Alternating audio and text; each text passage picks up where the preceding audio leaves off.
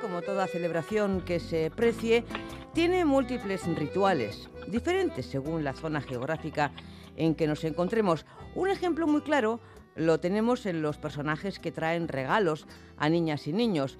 Olenchero en Euskal Herria, el apalpador en Galicia, el tío de Nadal en Cataluña, las anjanas en Cantabria o el angulero en Asturias.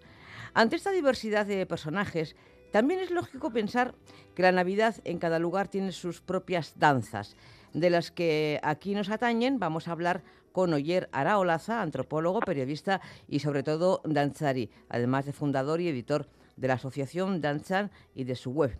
Egunon Oyer, zer moduz? Egunon, bueno, así con gara, Ordún.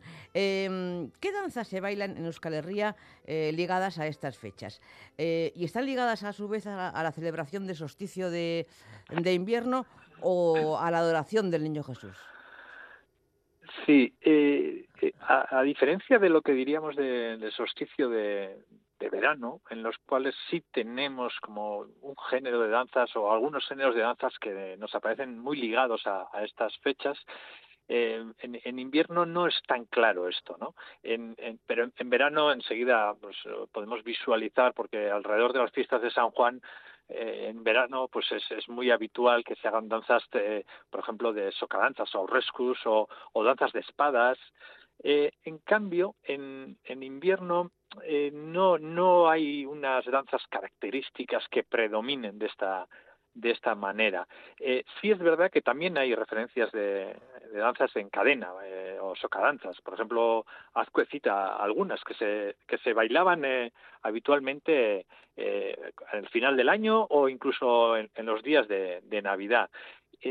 pero no son de las que más han perdurado, ¿no? Aunque es bonito que estos días hemos tenido conocimiento esta, esta misma semana que se ha bailado una socadanza en, entre cuatro pueblos de, de, la parte de Iparralde, de, de Euskal Herria, ¿no? Eh, eran dos pueblos de Lapurdi y dos de Baja Navarra, o Baja Nafarroa, ¿no? Una de las danzas de Navidad más representativas es Arzain Danza o Danza de los Pastores en la Bastida, donde se baila y también se, se canta, ¿no?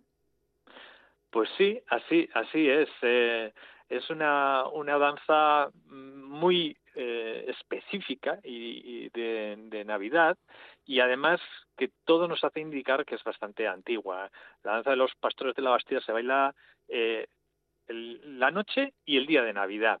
Eh, a día de hoy, estos años, los últimos años, se baila sobre las 7 de la tarde, al anochecer. Pero, Del día de Nochebuena, ¿no? Es, eso es. Y también eh, o sea, el 24 y el 25, las dos veces se, baila, porque la tradición antigua era que se bailaba el, durante la misa del, del, gallo, que se celebra pues, en, esa noche Nochebuena, al, cuando está al, finalizar el día, iba, iba a comenzar el siguiente, ¿no? En ese, en ese momento especial del cambio. Y, y, ahí se bailaba también eh, la danza de los pastores hasta que, bueno, pues en los años 80 creo que fue que ya se pasó a esto a la, a la tarde. Entonces, tanto el día 24 como el 25, eh, sobre las 7 de la tarde, pues son una docena de, de pastores dirigidos por un cachimorro eh, y, con bueno con un repertorio de canciones y danzas eh, eh villancicos eh, propiamente danzas eh, de, de la Nochebuena y, y una danza mm, por un lado bueno no muy compleja pero sí con, con carácter y sabor muy muy muy bonito que, que luego que estos últimos años se viene repitiendo también el último día del año el día San Silvestre ¿eh? sí, Aunque de ese... Chiqui o lo, danza de los pastores Chiqui o algo así ¿no? exactamente lo hacen en este caso eh, eh, la cantera diríamos no los que los que aspiran a, en años sucesivos pasar a, al grupo de los adultos que, que lo hacen en los días 24 y 25, pues el día 31 es, es donde el grupo de pastores infantiles eh, hace esta representación. Sí, has mencionado seis parejas de, de danzaris, de pastores, pero también hay, eh, bueno, el cachimorro, también has eh, comentado, y un zagal y una zagala. Que no se los olvide. Exactamente, sí, sí, está muy atenta ahí, sí. Es verdad. Es, es, una, es un cortejo que por los elementos que contiene, porque el, zagal y la zagala son elementos junto al cachimorro también y los pastores que, nos hacen eh, no sé si soñar, pero sí intentar vislumbrar cómo, cómo serían estas celebraciones en tiempos muy lejanos, muy lejanos porque la verdad es que las, eh, la documentación que hay sobre las celebraciones navideñas eh, a partir de la Edad Media o en la Edad Media, pues, eh, pues muchas veces aparecen este tipo de elementos. ¿En qué consiste eh, exactamente la danza de los pastores de la Bastida? ¿Qué partes tiene? Porque también tengo entendido que existe una, una ofrenda de alimentos. Así es, sí. Eh, es una representación que tiene diferentes partes. Comienza con, bueno, eh, con la reunión de, de todos los protagonistas en, en, la Plaza de la Paz, que es donde está el, el Belén montado, y allí un niño eh, vestido de ángel, un angelito, eh, anuncia el nacimiento del niño Jesús, y a partir de ahí eh, toman protagonismo los pastores, cantando villancicos, bailando e invitando a los miembros de la corporación municipal a que los acompañen a la iglesia a adorar al recién nacido. Eh, es el cachimorro el que dirige la danza y, guía al grupo de, pastores dentro de la iglesia y dentro de la iglesia, también pues entonan eh, villancicos, eh, cantan, cantan villancicos y, danzan en diversas ocasiones. Y en ese momento se da pues uno de los actos pues, más emotivos, que puede ser la adoración de los pastores ante el niño Jesús, al que van subiendo por parejas y eh, hacen la, la, ofrenda de un corderillo vivo eh, y bueno, pues eh, eh, ahí incluye, pues digamos, la consagración de, la misa también, pues eh, en diferentes momentos de la consagración también cada ofrenda se baila.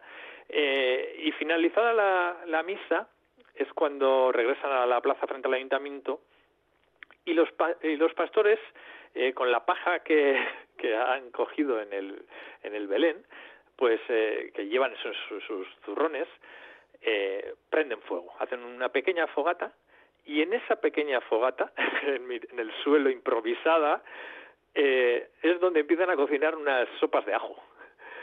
Y eso es lo que el, almuerzo que le van a ofrecer al, al niño Jesús al tiempo que, que, siguen recitando villancicos y bailan alrededor de la, de la hoguera. La verdad es que es, es un, una, una representación muy, muy, muy bonita y muy simbólica. Acabas de hablar de un personaje fundamental que es el cachimorro, que es el que dirige las, eh, las danzas, pero es que este personaje es típico en muchas danzas en La Rioja Alavesa, eh, que se bailan en otros momentos del año, eh, por San Juan, por ejemplo, o en otras circunstancias. ¿Cuál es su origen, el origen del cachimorro y por qué está tan localizado en esa zona? Sí, yo diría que más que localizado es una, una zona en la cual eh, se ha preservado o se ha conservado este personaje con una eh, vitalidad pues eh, muy muy llamativa, pero es un personaje de un amplio marco geográfico que, que abarca mucho más allá de lo que es la, la Rioja Alavesa, en la que por supuesto tenemos en Ollón, en La Guardia, en Villabuena, en El Ciego, en La Bastida. Oye, también en la Rioja Alta en la Rioja Alta, incluso, pues eh, diríamos que en muchas zonas de Burgos, en, la zona meridional de Navarra, también en Aragón, en muchas zonas de Castilla, y si ampliamos todavía más el, el horizonte, este personaje que es, bueno, una especie de arlequín, bufón, loco, mm, jefe de la comitiva, un poco asume eh, muchos eh, muchos cargos en su en, su, en su performance. Muy curioso esto eh, del cachimorro y además su relación con los carnavales. Sí, porque la verdad es que este es un tema que cuesta visualizarlo ahora. Digo ahora, pues en el siglo XXI en este que campamos, ¿no? porque eh, nos cuesta imaginarnos en estos momentos lo que podrían ser unas navidades eh, medievales. Porque los testimonios que hay de navidades medievales em, nos hacen referencia a un tiempo de inversión de roles y un tiempo de, diríamos, carnaval. Es una, una celebración, una fiesta que a día de hoy identificamos más con el carnaval, en la cual pues eh, se dan una inversión de roles y de jerarquías, como por ejemplo el hecho de que se nombraba eh, a un niño eh, obispo y, mandatario para los días de, fiesta, y, y este obispo eh, este obispillo que es que nos ha quedado en el folclore como el, el San Nicolás, el obispillo que se celebra en muchas localidades el, el 6 de, de diciembre y que es fundamentalmente también el Santa Claus, el, que nos proviene del mismo del mismo personaje, ¿no? Y, y esto eh, nos habla de eso, de, de, una inversión de roles, de una eh, alegría desbordada que decían de, que, suponía eh, este periodo de la Navidad y entre la Navidad y la Epifanía, ¿no? Eh, incluso hasta la octava de la Epifanía se celebraba de una manera como, bueno, eh, muchas veces en latín y en los textos antiguos que, por ejemplo, un investigador del periodo navideño como Alberto de Campos ha estudiado, recoge palabras como tripudia o festa stultorum, que nos hablan de alegría desbordada y locuras festivas. Así es como se describía el, tiempo navideño. Vamos, como en carnavales, o sea, es que hay cantidad de parecidos. Eh, me estoy sorprendiendo porque además, por la indumentaria y los pasos, la danza de los pastores de la Bastida eh, recuerda a los Pansarra. Ciertamente eh, tenemos que tener conciencia de que la celebración de este periodo eh, es anterior a, su uso por parte de la Iglesia católica. Eh, la, Iglesia cristiana, el nacimiento de Jesús en sus primeros tiempos, lo va a situar más hacia marzo que en diciembre, pero había una gran tradición de, celebrar el fin de año, en, eh, el solsticio de invierno, en diciembre, y entonces eh, eh, será ya a partir del siglo IV después de Cristo cuando eh, se va a cambiar la celebración del nacimiento de Jesús, de Jesucristo, hacia las fechas de, que actualmente conocemos como son el 25 de, de diciembre. ¿Has dado alguna pincelada sobre cómo engarzan estos bailes ancestrales con personajes navideños como Papá Noel, Santa Claus, San Nicolás? bueno, que es, el, que es el origen de los dos anteriores, ritos, cantos, fiestas, pero ¿y Olencero? Pues es, es, es muy bonito también porque eh, a veces tendemos a separar, ¿no? Y, y, Olencero también, pues, engarza completamente en todo esto. Tenemos que pensar que, por ejemplo, el uso del tronco, el del tronco eh, de Navidad que, que, se cortaba ritualmente, eh, se elegía en, el, un bosque cercano un, un árbol eh, que se cortaba eh, a través de pues, un rito familiar o, de amigos y se traía al caserío o a la casa y este tronco, que podía ser un tronco de tres o cuatro metros, se introducía en el fuego de la cocina y se iba quemando durante varios días, dos, tres o cuatro días, que son los tres o cuatro días de pues anteriores a, la Navidad y posteriores, ¿no? Es, el tronco que va a hacer la transición eh, de, este solsticio, de este momento tan tan especial y lo hace a través de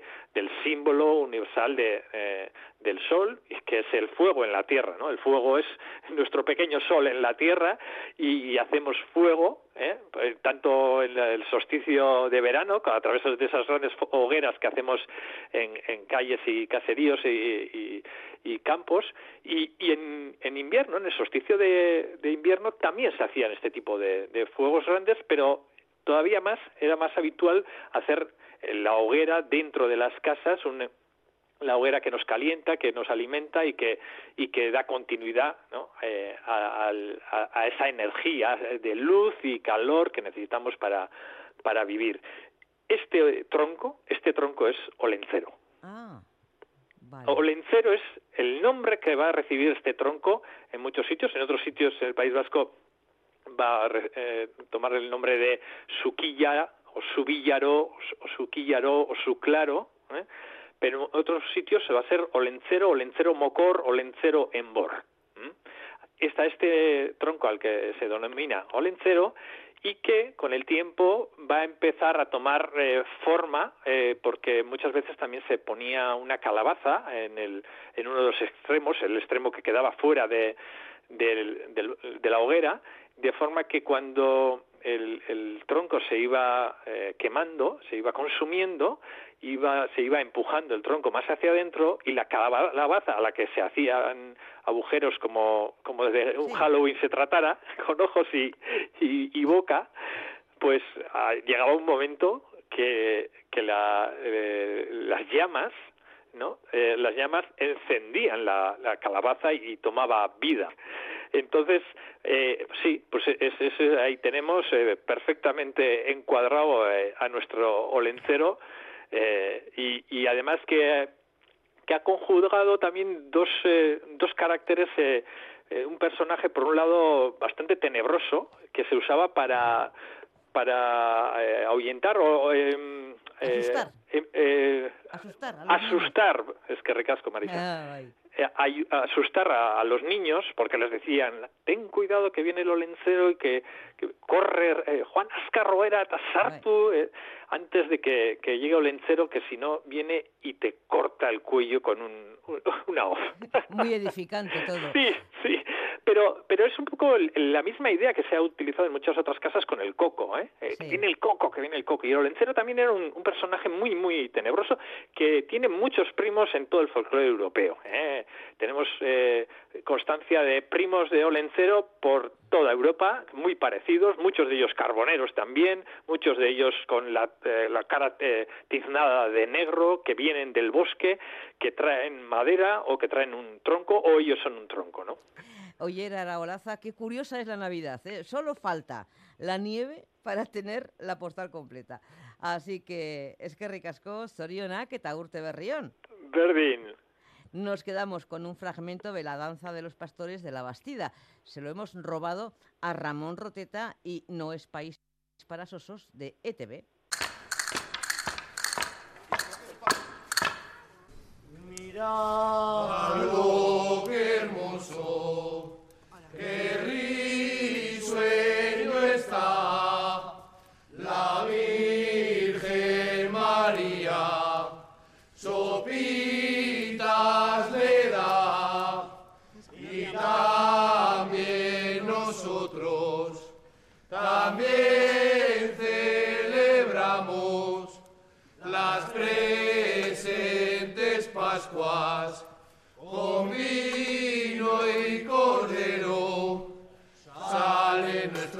nuestros